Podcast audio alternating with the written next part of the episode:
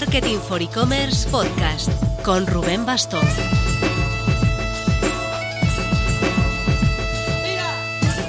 Hola marketer, esta mesa redonda no te la puedes perder. Fue uno de los contenidos más interesantes de nuestro último Next, nuestros eventos en junio en Madrid. Queríamos entender cómo afecta a un negocio cuando pasa de ser una tienda online estándar a un marketplace. Es una dinámica que estamos viendo cada vez más, sobre todo en e-commerce líderes de categoría, que para crecer en catálogo, en stock, para maximizar las opciones de venta a sus clientes habituales, abren su plataforma a otros vendedores.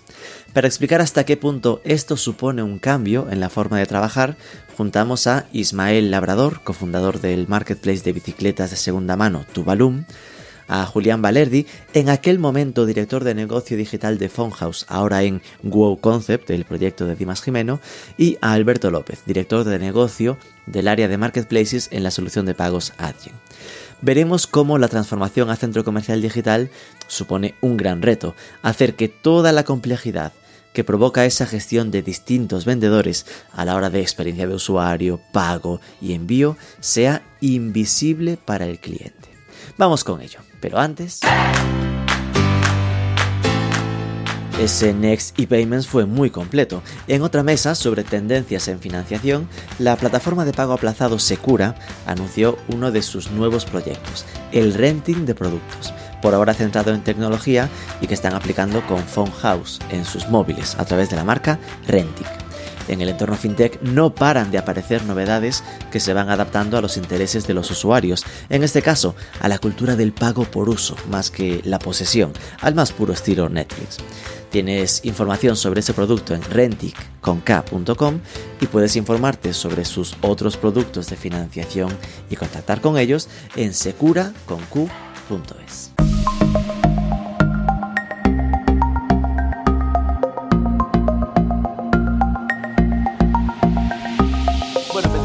primera que sea este punto de, primer contacto, ¿vale? Contadnos breve presentación de vuestro proyecto y un poco cuál es vuestro papel dentro de, la empresa, ¿vale? Empezamos por ti, Julián. Bueno, eh, soy Julián Valerdi, soy el responsable de negocio digital de Fonhouse, entre, entre otras. Es parte de una compañía eh, que es Dominion Global, eh, pero particularmente mi foco está en Fonhouse. O sea, es una compañía en los últimos cinco años pues poco se ha hecho, ha sido muy tradicional, muy enfocada al retail. Seguimos contando con más de 400 tiendas y bueno, pues eh, desde el año pasado el foco ha sido pues eh, acercar más Phone House al cliente digital, ¿no? Hmm. Entonces, bueno, estamos trabajando muchísimo en ello. Eh, entre otras, contamos con un marketplace que nació hace cuatro años y poco poco se había trabajado. El año pasado le dimos un acelerón brutal, eh, también cambiamos eh, toda la experiencia de usuario en la web, eh, etcétera. Hmm. Con lo cual, pues nada, nos estamos preparando para, para todo lo que se viene. Ok, muchas gracias. Alberto. Pues Alberto López, casi seis años ya en Adyen, ahora me como responsable de la parte de plataformas y marketplaces para para la región, antes otras posiciones dentro de la compañía y bueno, pues en Adyen somos soluciones de pago, somos solución de pago, sabéis que nuestra filosofía siempre ha sido el comercio unificado, una sola plataforma para eh, tanto online como, como, las tiendas físicas. Y bueno, desde hace un tiempo con bastante foco en, en, seguir y en ayudar en la evolución de muchos eh, comercios, como vamos a ver ahora, que abren a la puerta a ser un marketplace o plataforma, que es ofrecer los pagos integrados entre su solución y bueno, pues yo llevo la región y, eh, para, esta, para esta vertical. Cuando dices la región, entiendo que no es solo España. Iberia. Iberia. Ok, ahora, ahora profundizamos un poco qué significa esto de esos servicios concretos ¿no? para marketplaces. Ismael, cuéntanos. Bueno, pues yo me llamo Ismael, soy cofundador de Tubalum y me encargo de la parte de, de marketing, soy CMO. Y lo que hacemos es, nos dedicamos a la compraventa de bicicletas de segunda mano, etiqueta alto. Esto de bicicleta de segunda mano, etiqueta alto, es, pues bueno, imaginad que vendemos coches, pues como si fuera BMW, Audi, Mercedes, pero en bicicletas. Nuestro ticket, de hecho, en segunda mano es de 2.100 euros. Eh, y lo que hacemos es cubrir todas las fases de la compraventa, es decir, no somos un clasificado como pueda ser Wallapop, sino que nosotros eh, cubrimos los pagos, cubrimos la logística, revisamos las bicicletas para comprobar que no nos cuelan bicicletas robadas, para comprobar su estado, las reacondicionamos y las vendemos en bueno, inicialmente empezamos en España, pero ahora estamos en, en toda la Unión Europea y vendemos todos los meses a unos 10, 11 países. Vale, eh, la primera pregunta empezamos con, vosotros dos, ¿no? A nivel fue sería, porque ahora vamos a entrarlo en cómo fue esta transformación a Marketplace, ¿no? Entonces, ¿qué sería? ¿Cuál fue el motivador? Eh, ¿Cuánto tiempo lleváis y cuáles fueron los primeros retos que notasteis, ¿no? Por si los que están aquí dicen, pues igual mi camino es convertirme en un marketplace de whatever sea mi vertical, ¿no? Pues cómo fue vuestro tra vuestra transformación. Eh, a ver, en, en, nuestro caso teníamos claro que eh, había que abrir un poco eh, nuestra audiencia, ¿no? O sea, veíamos que había otros marketplaces que estaban creciendo.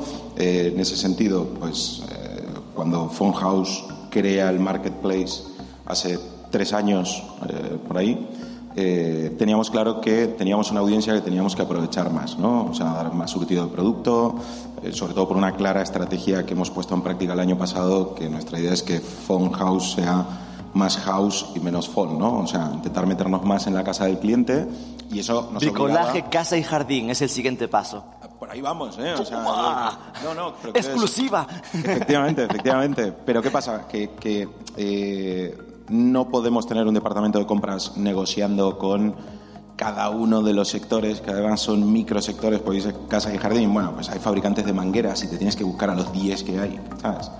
Entonces, bueno, pues eh, la idea fue abrir un poco el scope de producto. Eh, ¿Qué pasa también? Que luego nos encontramos con eh, temas internos, ¿no? O sea, porque eh, se te empiezan a meter también los vendedores de teléfono, te compiten en tu propio negocio, que desde la parte digital lo que apostamos el año pasado fue decir, oye, mira, eh, prefiero que me lo compren a mí, aunque el producto no salga de casa, que vayan y se lo compren a un tercero, que la transacción la ha hecho un tercero, me quedo yo los datos y encima aún así pues comisiono por esa venta. ¿no?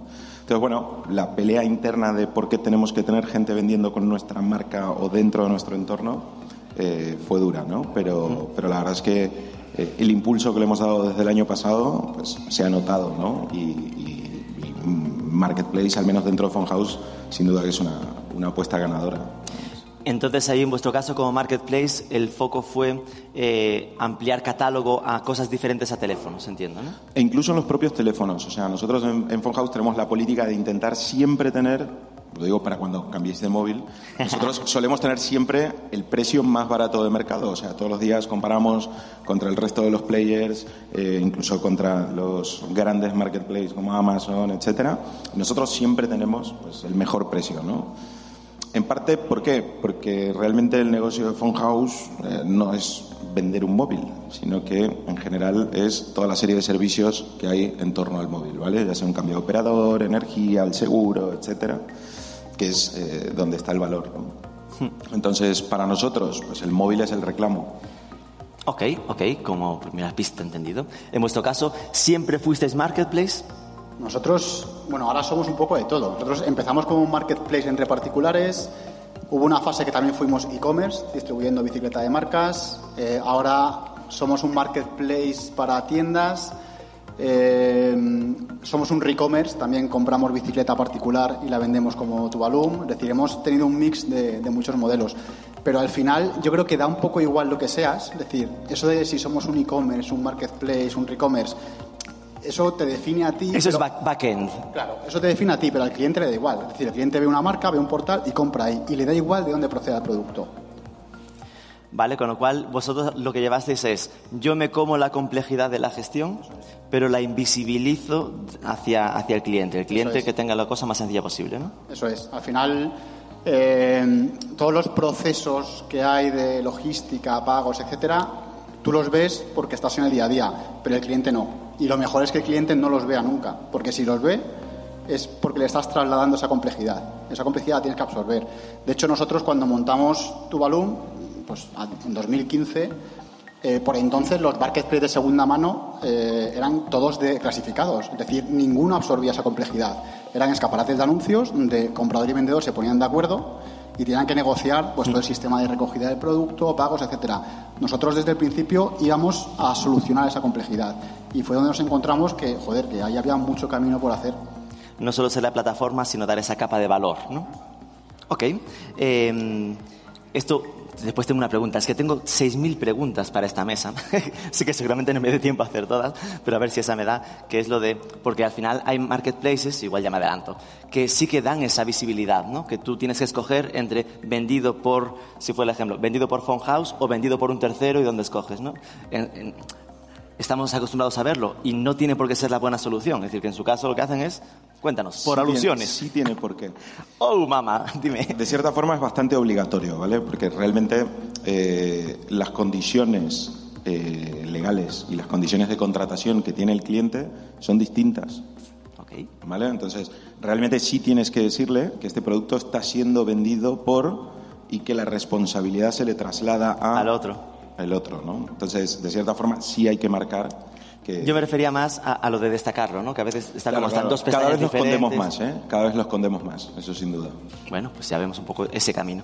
Eh, en vuestro caso, ¿qué os empujó a, a tener como un vertical concreto de marketplaces? Para entender bien lo de cuáles son entonces, entiendo que si hay un vertical concreto es que hay unas necesidades diferentes, ¿no? ¿Cuáles son esas necesidades cuando que aparecen? Es que lo han estado definiendo ellos al final cuando pasas de un comercio o de un e-commerce tradicional que tienes una serie de, de complejidades que no quieres trasladar a, tus, a tus compradores o cuando quieres ampliar tu portfolio y no quieres tenerlo en stock y pasas a ser un marketplace, entra la complejidad de cómo gestionas los pagos. ¿Qué te convierte a ti como marketplace? Eh, pasas a ser comisionista porque asumes cierta responsabilidad, pasas a ser responsable de quién vende en tu marketplace respecto a los pagos, quién va a recibir el dinero, hay que darlo, hay que gestionar esa, esa, esa complejidad en los pagos. Luego también tienes que intentar ver cómo vas a cobrar tus comisiones de tal manera que cumplas la normativa PSD2, que al final es todo lo que ha llevado a crear una vertical o un foco como tenemos en, en Adyen. Ha sido básicamente el decir, necesitamos un equipo especialista que ayude a esta parte de eh, complejidad, digamos, y de, de, escalabilidad. Al final tenemos que ser un partner en, en la solución de pagos que diga toda la complejidad que tenéis ya vosotros que no sean los pagos, sino que tengáis una plataforma que os ayude a eh, intentar reducir toda esa parte de, burocracia, digamos, financiera, cogiéndola nosotros e intentando que todo sea, pues al final, escalable. Que tus vendedores vean que eres el mejor marketplace porque se dan rápido de alta y pueden recibir pagos, que están protegidos frente a fraudes eh, de los propios compradores, que tú como marketplace proteges a tus compradores también. Eso lleva tal cantidad de complejidad, ¿no? la palabra. Eh, que al final fue lo que nos, lo, que nos decantó para, para, crear esta vertical. De hecho, sin tener un equipo especialista ya, ya dábamos servicio a grandes marketplaces, eh, entre ellos pues todos tenemos en mente eBay, eh, y es, es, lo que al final bueno, pues, eh, nos ha llevado a hacerlo. Y bueno, pues, al final es eso, el, intentar que poner una solución de una plataforma financiera como somos nosotros, una plataforma tecnológica con servicios financieros al servicio de nuestros partners para ayudarles a crecer y que no tengan que estar pensando cómo calculo las comisiones y si ahora devuelvo y si ha habido un chargeback, a quién se una devolución de cargo, perdonad, a quién se la cómo la gestionamos, todo el fraude que se gestiona, eh, los famosos ahora círculos de fraude que hay que comprador y vendedor pueden ser amigos y entonces te puede penalizar en el marketplace. Todo eso intentamos ayudar a nuestros partners con nuestra solución. Ok. Eh, me entran sudores solo de pensar cómo sería tener a nivel de pagos a, tu balón por todas esas variantes que, tenéis, ¿no? ¿Cómo lo fuiste gestionando vosotros, ¿no? ¿Qué retos tuviste que superar a nivel pagos? Eh, ¿Cuáles fueron los principales que tuviste que, afrontar? Pues ese fue uno de los errores que hemos cometido, que es intentar abordarlo por nuestra cuenta. Que nosotros inicialmente, pues, bueno, actualmente tenemos integrados un montón de métodos de pago. Eh, pues se puede pagar por tarjeta, por PayPal, por Bizum, por transferencia, por tres fórmulas de pago financiado. Entonces, gestionar todo esto es muy complejo. Y, si lo abordas tú solo, pues te encuentras con problemas que no tenías que no tenías en mente. Pues, por ejemplo, la fiscalidad. ¿Qué pasa si pues todos los meses tienes 50 compradores de Francia, 30 de Italia, 10 de Suecia, hmm. de repente un irlandés está comprado, pues todo eso a nivel de IVA, eh, ¿qué haces? Pues son cosas que vas descubriendo sobre la marcha. Entonces, si te apoyas en un partner que te soluciona todo esto que, esa complejidad te la absorbe y que te da una solución que te permite focalizarte en lo que de verdad te aporta valor a tu negocio y no en resolver problemas de facturación, fiscalidad y tal, pues ahí ganas bastante, ganas mucho. Nosotros, pues nada, eh, cometimos el error de ir integrándolo a nuestra manera, eh, pues ahora integramos esto, mañana integramos esto a otro, pasado tal. y al final pues acabas con un montón de dolores de cabeza. Sí, intento imaginármelo y es como lo de, igual consigues adaptar todas esas diferencias de forma de pagar con mm, la mítica, ¿no? Con el pago por tarjeta, pero cuando quieres trasladarlo a los pagos por PayPal dices, ahora cómo lo hago. Y luego, y luego se da otra circunstancia, es cuando tú vendes a nivel internacional, la forma de pagar de un cliente es distinta en un país que en otro. O sea, nosotros, por ejemplo, el primer país que abrimos fue Portugal, por cercanía y porque logísticamente no nos supone ningún esfuerzo, pero claro, abrimos y nos dimos cuenta que nadie compraba. Y es porque en Portugal la gente está acostumbrada a comprar por multibanco, que es un sistema rarísimo. En Portugal, los locos portugueses, tenemos aquí a Gonzalo de Worten, no te metas con los portugueses. No, no, no me meto con ellos, pero quiero decir, eh, eh, en España estamos acostumbrados todos a pagar con tarjeta o, transferencia o, sistemas así. En Portugal no, eh, trabajan con multibanco. Entonces, si tú eso no lo sabes, te puedes volver loco gastando mucho, mucha pasta en campañas de marketing, pero por mucha gente que entre no te va, no, te va a comprar, porque no le estás ofreciendo esa solución. Que no ven su logo y no entran. entonces, esas son cosas que descubres sobre la marcha. Y luego ya cuando te has peleado con esto, pues te das cuenta de que existen plataformas pues, como, como Adyen, que tiene un montón de métodos de pago, que puedes seleccionarlos para cada país y que si lo hubiéramos descubierto antes, pues habríamos ahorrado muchos dolores de cabeza. Muy bien. En vuestro caso entiendo que el proceso es como de un marketplace más tradicional, no tan loco como el de Tuvalu. eh, ¿Cuáles fueron los retos ¿no? a nivel de, pagos que tuviste que, enfrentar? Bueno, la verdad es que eh, hemos tenido unos cuantos y, tenemos todavía uno pendiente que es bastante importante para nosotros. ¿no? Eh, en cuanto a los que hemos tenido, por ejemplo, el año pasado cambió la directiva europea y así como en un primer momento todos los marketplaces salimos corriendo a buscar clientes, eh, ahora la pelea está un poco también en, convencer a los sellers de que te vendan, ¿no? Eh, y nos encontramos con que con ese cambio de la directiva europea tuvimos que sacar un montón de chinos de la plataforma, pero o sea, no sabéis cuántos había, un montón, y que trabajaban fenomenal y entregaban el producto estupendo, pero les cambiaron la normativa de IVA y nos encarajinó todo. ¿Vale? O sea, ya no sabíamos cuándo pagar a quién, dónde, si el IVA lo facturábamos nosotros. Entonces, en ese sentido, nosotros o al menos por mi parte siempre he apostado por, eh, oye, los especialistas en soluciones en cada una de esas patitas, pues, pues que la trabajen ellos, ¿vale? O sea, eh, ¿por qué? Porque al final cuando uno se embarra en decir, esto lo hago yo en casa, es como ver Masterchef que bien cocinan y luego lo intentas tú y quemas todo. Eh, y ahora el reto que tenemos es ofrecer una cosa que se ve poco, ¿vale? Que es la financiación en Marketplace, ¿vale? Que tiene una complejidad brutal un poco como comentabas antes, ¿no? que es más un tema burocrático que práctico, porque realmente yo no puedo dar ese dinero porque no es mío, no lo estoy tocando, pero no le puedo pagar al seller hasta que el cliente diga que el producto llegó y mientras tanto hay un dinero que flota ahí en el aire que yo no lo puedo tocar, el cliente tampoco, el seller tampoco, ¿qué pasa si se devuelve? O sea, es complicado. Y ya estás hablando del, del pago a dos semanas, ni siquiera es una financiación. No, no, no, no, eso es mucho más sencillo, ¿vale? O sea, el Buy Now, Pay Later es muy clarito, ¿vale? Eh, el problema es cuando, no sé, quieren financiar una, ni siquiera una tele, vamos, un iPhone 13 de mil euros, que realmente la financiación va contra un seller que igual está en China. Entonces, quiero decir, hay que montar cuentas, hay que. Eso luego nos puedes contar un poquito más de las cuentas Scrow y tal, que, es un infierno, pero que efectivamente la compañía no lo puede hacer si de cierta forma no delegas eso. ¿no? Vale, empiezo a imaginarme el percal que, puede haber detrás.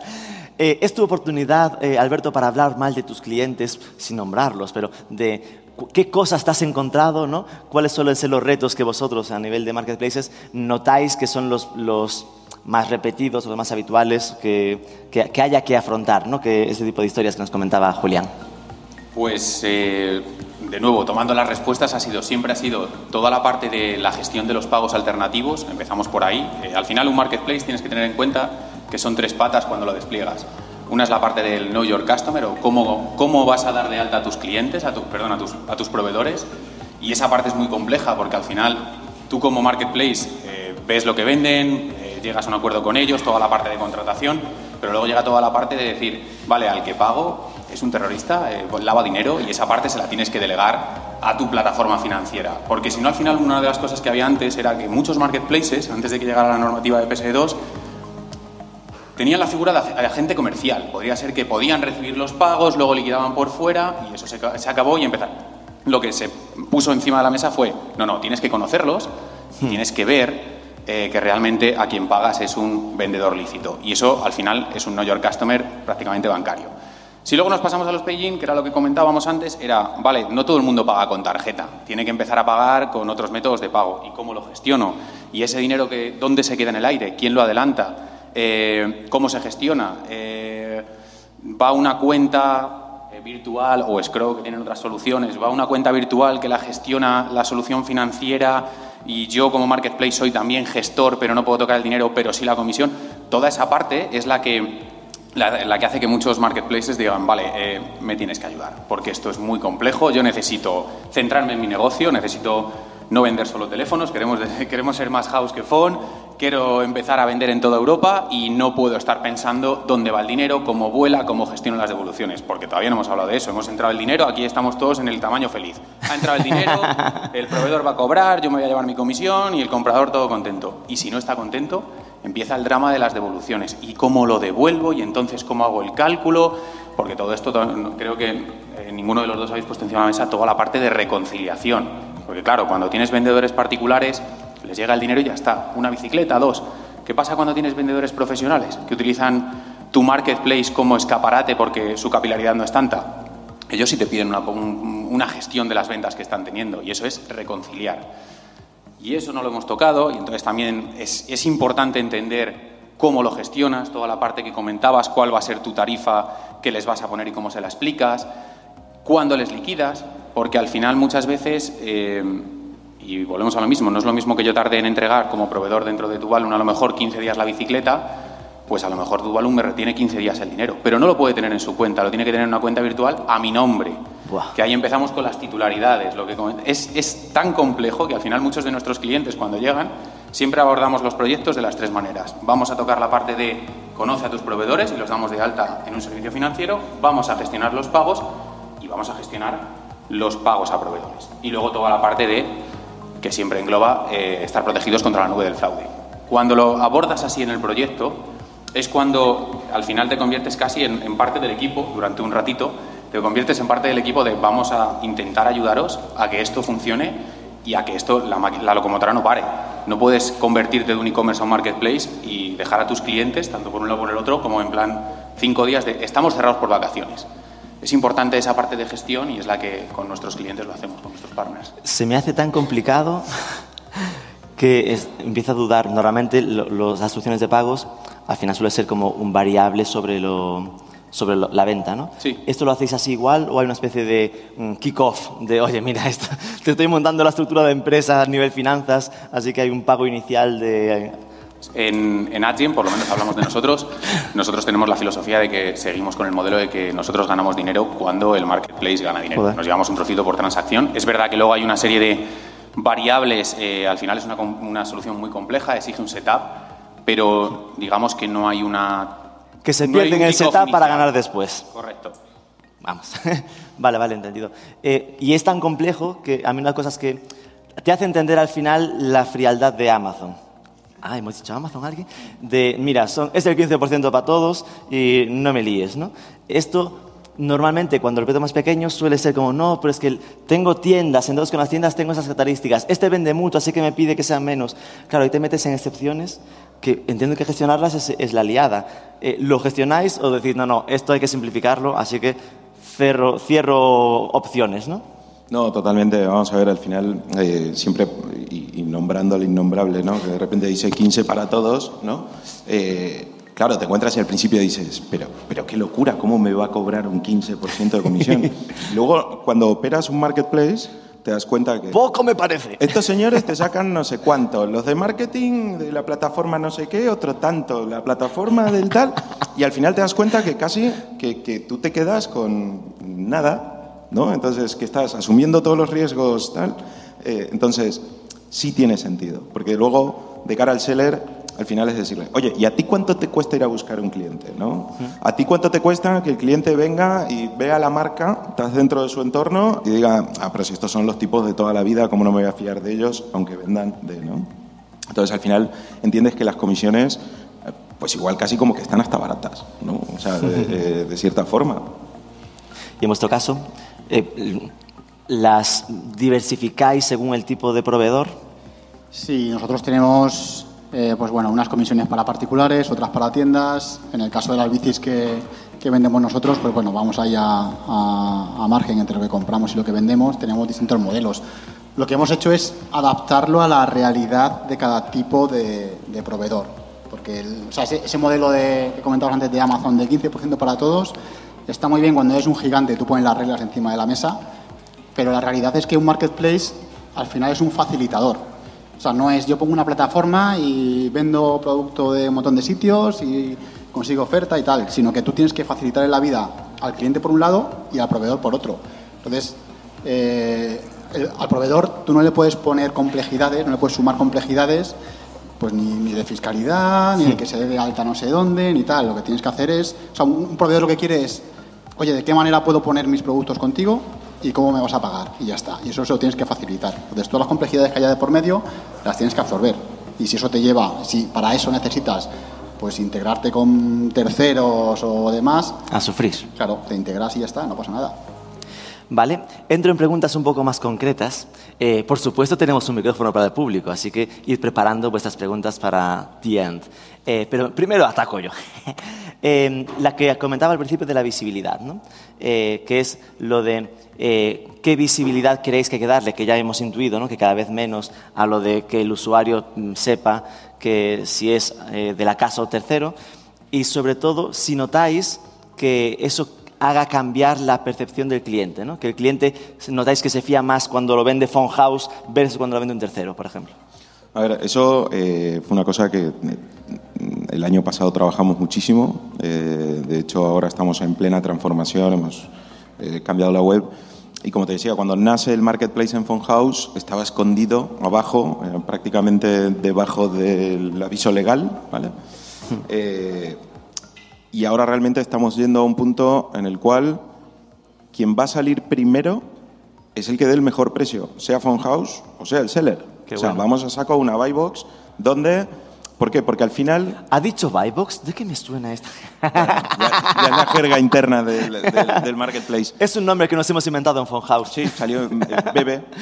Y, el caso es que, a ver, tenemos claro que luego el cliente de marketplace, eh, eh, en definitiva, prácticamente la mayoría de las veces es un tipo que viene a por precio, ¿vale?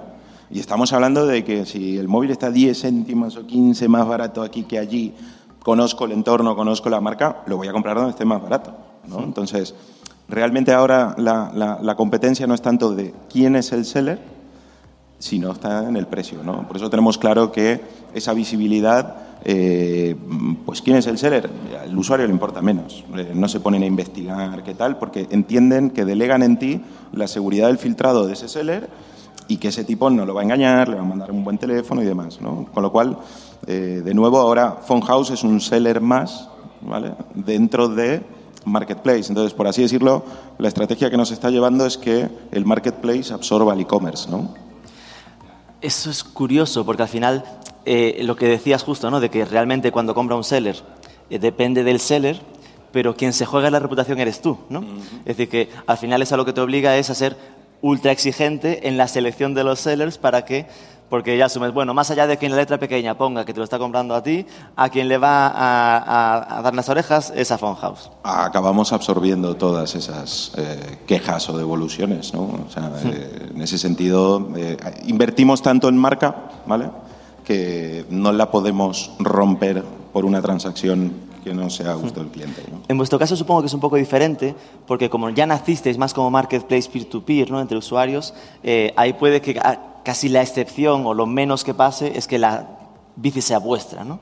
Entonces ahí supongo que la capa de valor que hacéis es la de esa insistencia de te aseguro que la hemos revisado, pasa por nuestra casa para ponerla bonita. ¿no? Sí, bueno, nosotros actualmente el 30% de las bicis que vendemos son nuestras. Pues mira, estamos más de lo que pensaba. De, de e-commerce, pero al final sí que, o sea, en, nuestro modelo al cliente le da igual de dónde venga la bicicleta. O sea, nuestro modelo no va en función de buscar proveedores baratos. El precio no es el vector que decide la compra. Qué diferente, ¿eh? 10 céntimos más barato aquí, no. Bici de 2.000 euros, ¿qué más me da?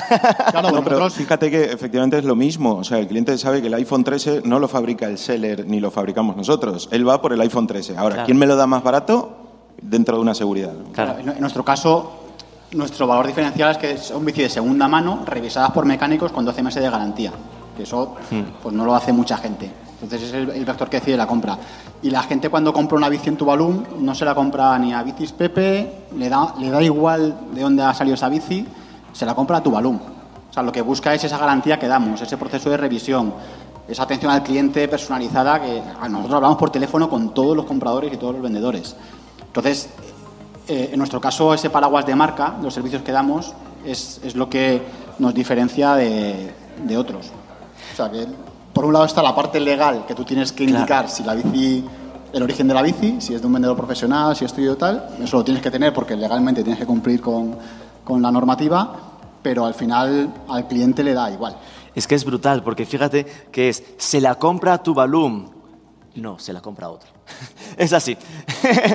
bueno, se la compra otro, pero el que se va a comer los 12 meses de garantía es tu balloon. Sí, sí, y no- o sea, no- nos comemos todo, nos comemos la logística, la garantía, el servicio de atención al cliente, reclamaciones, pero porque queremos hacerlo así, porque al final es nuestra capa de valor. Si nosotros nos desentendemos de eso, porque legalmente le compete al, al proveedor, al final nuestro modelo pierde sentido. Curiosidad sobre visibilidad de los medios de pago. En la web de Tuvalu, si entráis y llegáis a casi compraros, porque no me la compré del todo, una de las bicis de 2.000 euros que tienen ahí de segunda mano, porque son bicis de estas de irse al monte y hacer locuras, no son normales. Eh, apenas se percibe eh, los medios de pago, ¿no? Tiene un punto de pagos a tu medida. Entonces, la duda es, eh, mi, mi tesis es que lo ideal sería que lo que después dices, tenemos 4.000 formas de pagar, solo lo descubres cuando llegas a ese punto final, ¿no? Tiene sentido recomendarle a los merchants, ¿no? A, los merchants, a, los e-commerce, el que den visibilidad a estos logos que te generan como confianza, ¿no? Pues estoy pensando igual en un Bizum, el, mítico loguito de Mastercard o cosas así. Entiendo que igual el de Adyen como tal no, no sume porque la gente lo tenga como cliente final, ¿no? Pero esos deberían estar como un poco antes en la ficha de producto, no solo en la pasarela.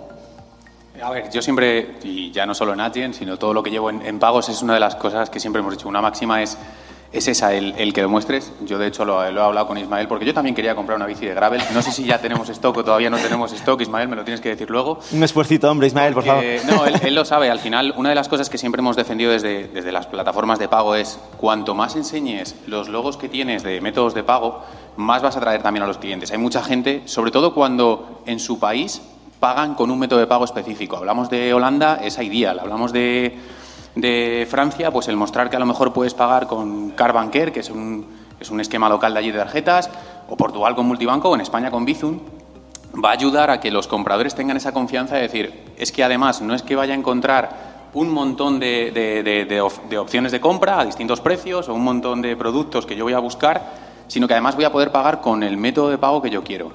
Siempre es importante que se le dé la misma visibilidad a- o la misma importancia que le das a poner abajo el confianza online que siempre hemos dicho, porque cuando no ves ese loguito dices, "Mm", pues lo mismo para los métodos de pago, sobre todo porque vas a traer la confianza de decir, puedo pagar con muchos, pero además con el que es mi preferido. Ojo, mío. siempre digo lo mismo. Si a mí me muestras el logo de Ideal, yo que soy español digo, pues mira, otra cosa que no sé ni qué es. Y incluso puede causar rechazo porque esta página está localizada, el equipo... Entonces es importante no solo que los muestres, sino que los muestres con cabeza.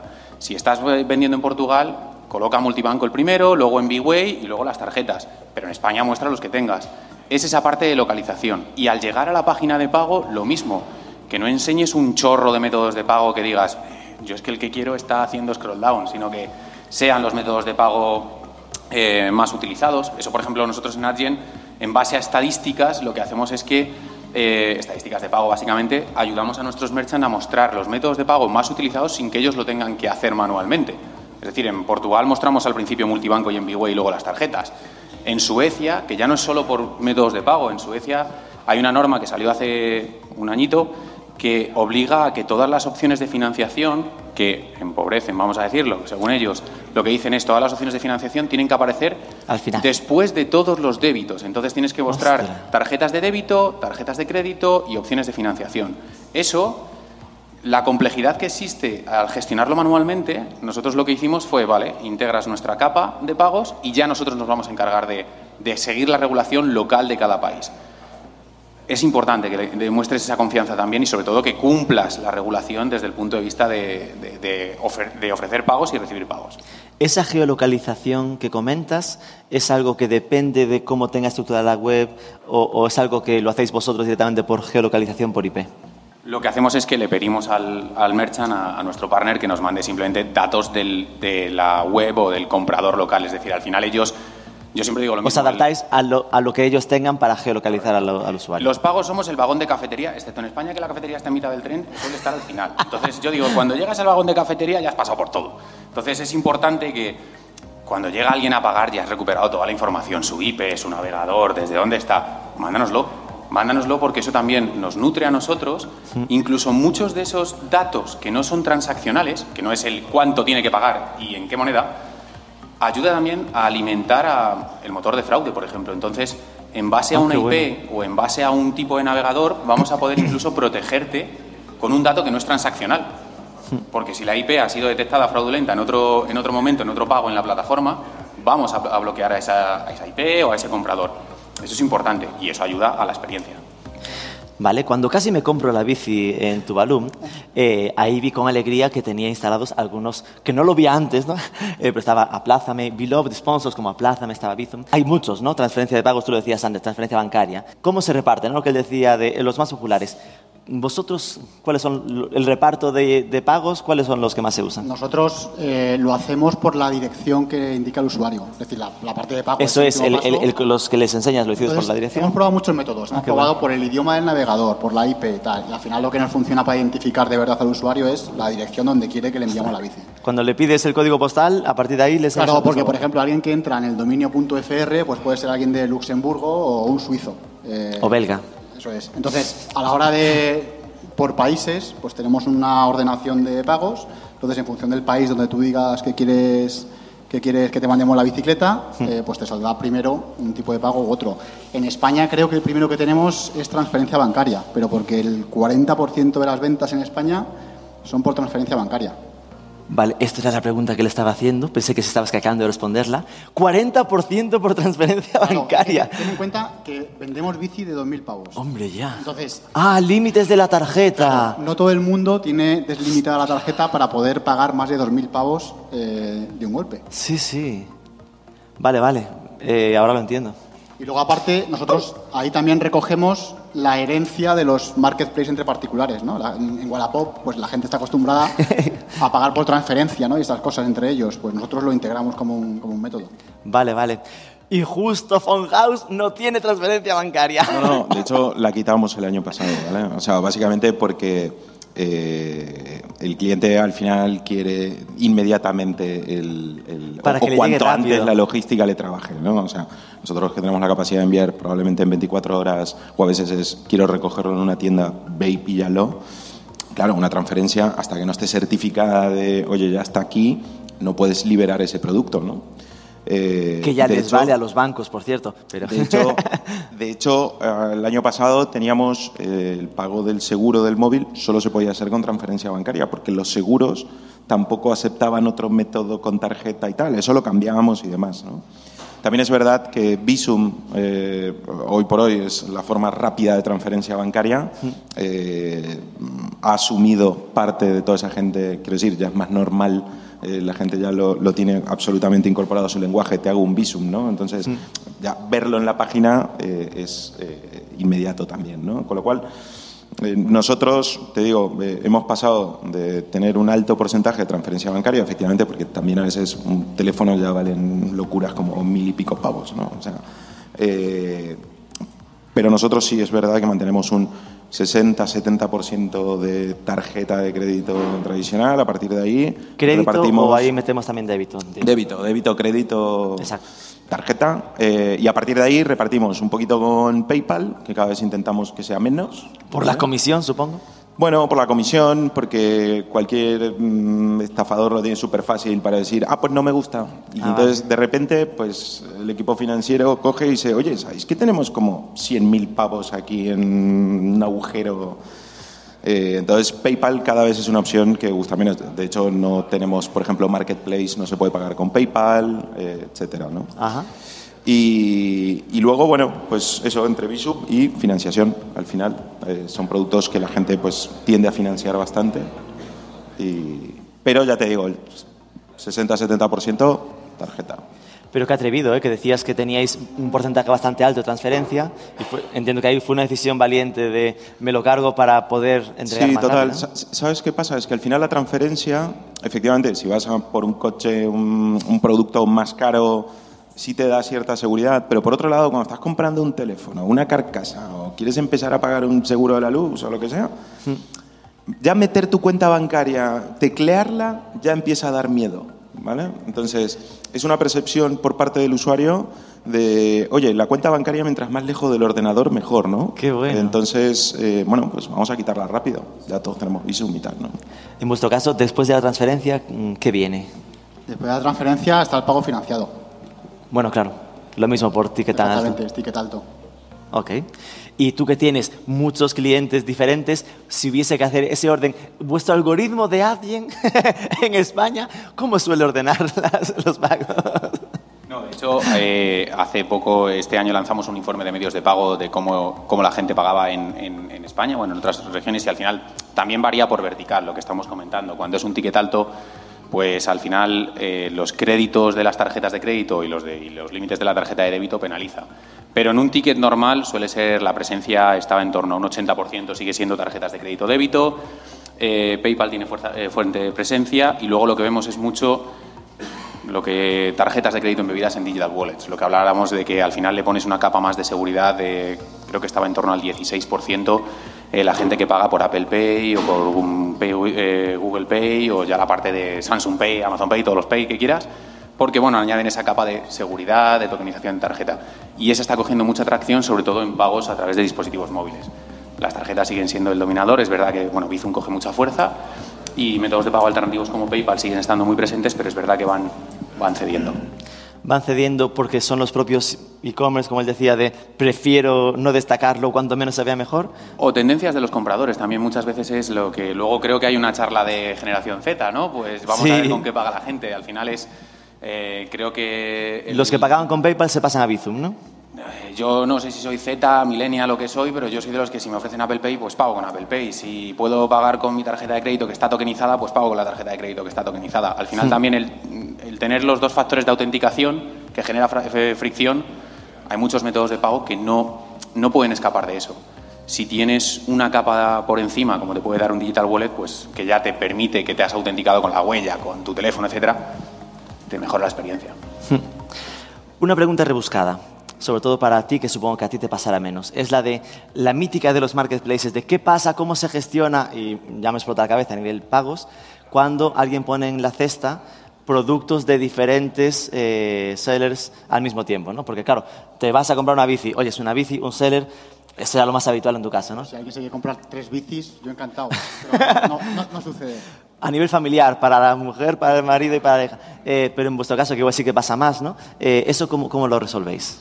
Eh, bueno, nosotros en general tenemos eh, dos cuentas, ¿vale? O sea, una enfocada a Marketplace y otra pura de Phone House. O sea, es que esa es una transacción y el, produ- y el producto suele ser mm, en general 50-50 más o menos.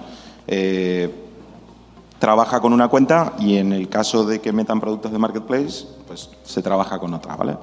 Ahora bien, eh, si hay de distintos sellers, no pasa nada porque de momento cae todo en la misma hucha, ¿vale? O sea, luego es un tema de la plataforma. Nosotros utilizamos Miracle como proveedor de, de- de Marketplace y, bueno, está bien diagramado hacia dónde van, eh, la resolución de pagos y, y demás, ¿no?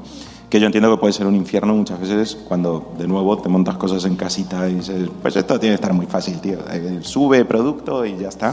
No, no, no. Efectivamente es un infierno porque luego, dependiendo del producto, tienen distintas comisiones, ¿vale?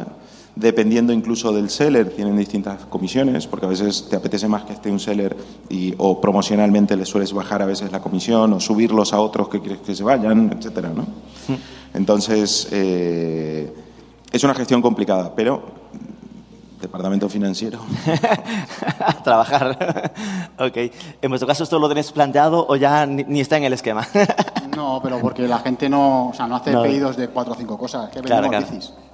Podría ser que podríais ampliar el marketplace a complementos de bicis. Es que de sí, teníamos, a ver, nosotros teníamos eh, componentes accesorios que los hemos eliminado porque no se venden. Es decir, la gente no se compra eh, el casco. Un casco de segunda mano. Y sí que teníamos algunos de, tiendas nuevos, pero no somos competitivos en precio. No podemos competir con, los grandes e-commerce de material deportivo. Entonces, no es nuestra guerra.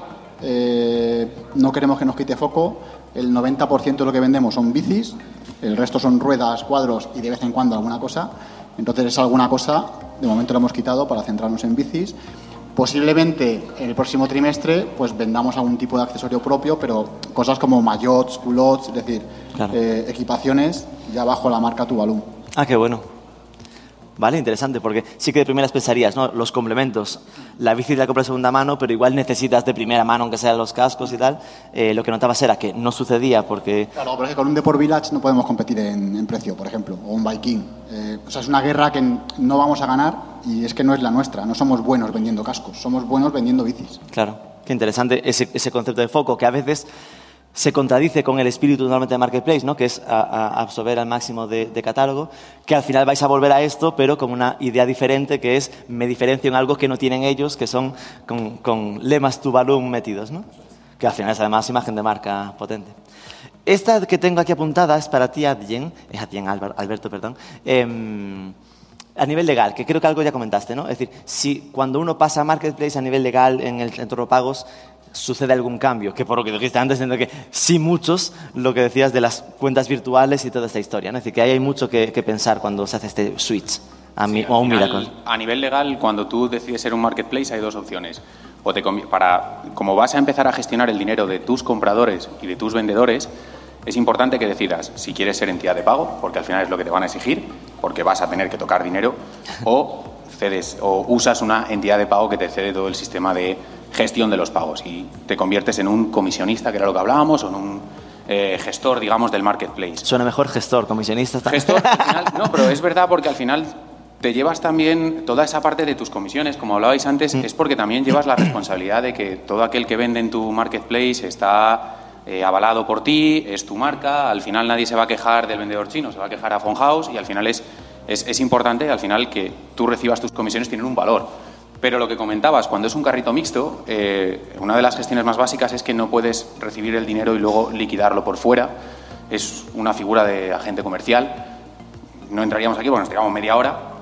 Pero sí es verdad que importa el decir en un carrito mixto que tienes productos propios, productos de terceros y varias líneas, que sepas que cada parte de la cantidad que está pagando el comprador sea claramente diferenciada y vaya a esa cuenta virtual que comentábamos, a una cuenta que es propia del vendedor y que tú gestionas pero no tocas el dinero.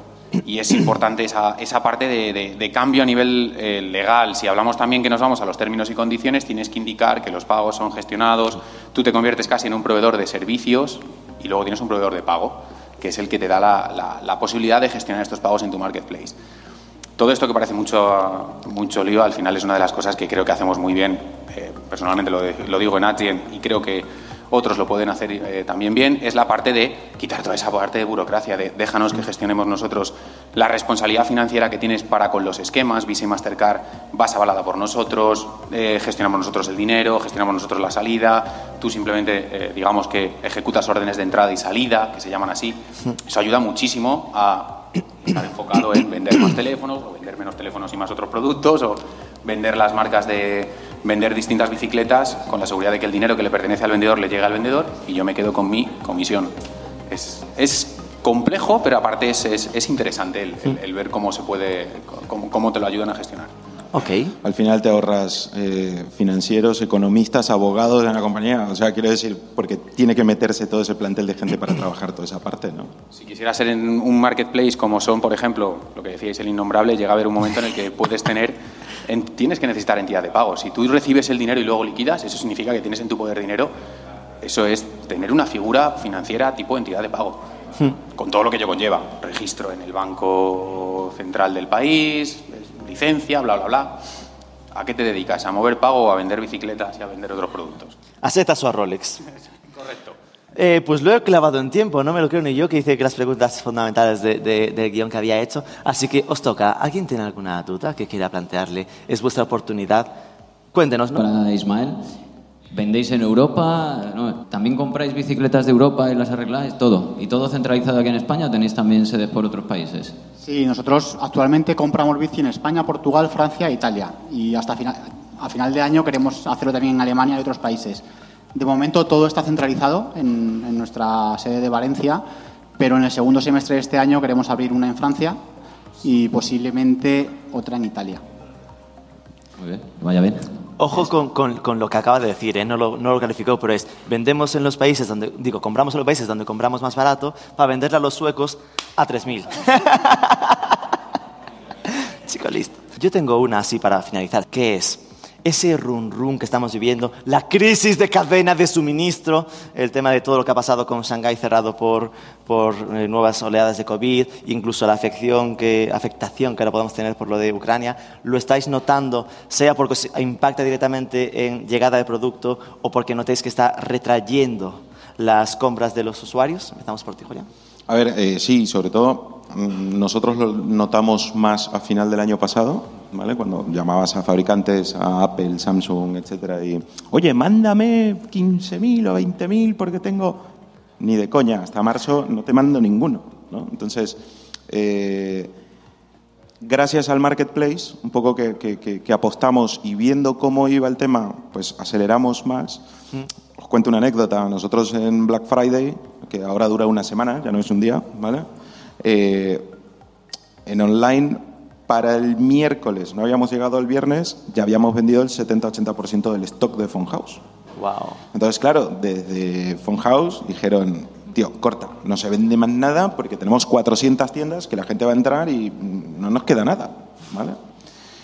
Por suerte habíamos apostado mucho por, por sellers en, en- en esas categorías, que además es la típica nuestra, y fue Marketplace quien nos salvó, por así decirlo, el Black Friday, donde al final un usuario que venía a por un iPhone 13 o el Samsung último y lo encontraba. ¿vale? O sea, igual mejor o peor de precio, porque ahí ya los precios no los manejamos nosotros, eh, pero encontraba lo que, el teléfono que quería en House. ¿no?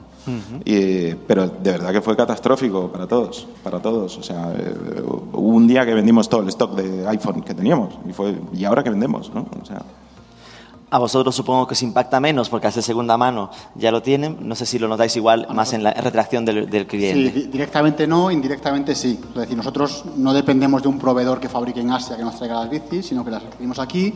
Pero sí que nos ha pasado de algún cliente que nos iba a vender la bici porque se iba a comprar una nueva, pero como la nueva le daba No le lista de llega. espera de 10 de 10 meses, no se la compraba. Diez meses. Eso es. Entonces, en lo que sí- Ríete tú de la transferencia bancaria que tarda dos días. En- En lo que sí hemos notado es en la confianza del comprador. Por ejemplo, en febrero, con la- cuando se empezó a hablar de la guerra de Ucrania, pues ahí hubo un par de semanas en las que De la apretar el gente culo. se lo pensaba dos veces. Y luego también con la cadena de suministro de, de piezas. Nosotros reacondicionamos bicis, Ah. ca- cambiamos piezas. Entonces, hay veces que vas a hacer un pedido de, no sé, cadenas o pastillas de freno y tienes que proveerte mucho más de la cuenta porque no sabes si dentro de 3, 4, 5 meses igual hay una crisis de suministro y hay una lista de espera para conseguir eso y la bici que ibas a arreglar y tardas dos días en arreglarla igual se te va a 20 días. Entonces tienes que anticiparte un poco eh, a eso. ¿Qué pasa? De lo que a priori parece, va, igual no le afecta tanto, que era lo que decía, a no, no, sí, aquí de un modo o de otro afecta, afecta a todos. Vosotros esto lo notáis con, con vuestros clientes que, que lo están sufriendo, entiendo que os toca menos, pero igual en la parte de vendemos menos en general. No, bueno, al final nosotros, eh, en la cadena de suministro, nosotros tenemos solución software, o sea que no, y se hace No, todo claro. en casa, o sea que no, no tenemos problemas de suministro, pero sí es verdad que lo que es importante, y llevándolo al tema de los marketplaces, eh, bueno, sí se ve, por ejemplo, más parte en la gestión de todo el tema de devoluciones, de cancelación, de cómo se gestiona esa parte de, bueno, hay mucha gente que no puede eh, enviar el producto y el marketplace tiene que gestionar toda la parte de devolución o de cancelación del pago. Es algo que es casi business as usual para nosotros o día a día. Eh, sí es importante ver, bueno, pues al final es algo que no es ajeno a nosotros de manera directa, digámoslo, no nos afecta, de manera indirecta vemos que afecta al ecosistema de muchos marketplaces y de comercios en general, pero al final, bueno, se, se sigue vendiendo y se sigue comprando. Menos en otros casos, más en otros. Ok, Pues nada más, un aplauso por favor para Julián, Alberto e Ismael. Muchísimas gracias por venir aquí.